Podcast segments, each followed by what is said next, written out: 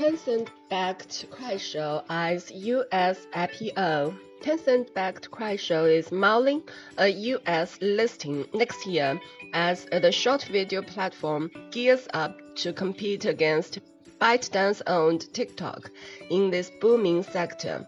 Bloomberg reported, citing multiple sources. In a pre-IPO round, Kuaishou is reportedly raising more than $1 billion at an estimated valuation of $25 billion, mostly from Tencent, who now holds around one third of the company's shares. The Chinese tech giant's push into the short video space reflects a rising trend in the widely popular market projected to be worth $4.4 billion by the end of 2019 and grow 14 times over in the next five years, according to recent government estimates.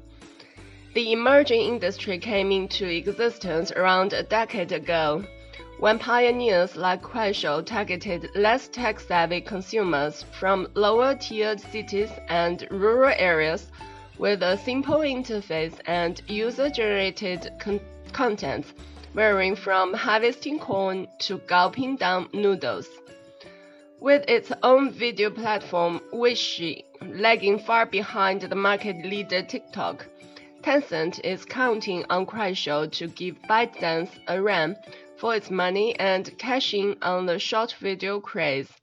Kuaishou used to be the top dog in the short video market until being edged out in mid 2018 by TikTok whose feature-rich platform and attention-grabbing marketing company, campaigns have gained a foothold in the psyche of tomorrow's young adults.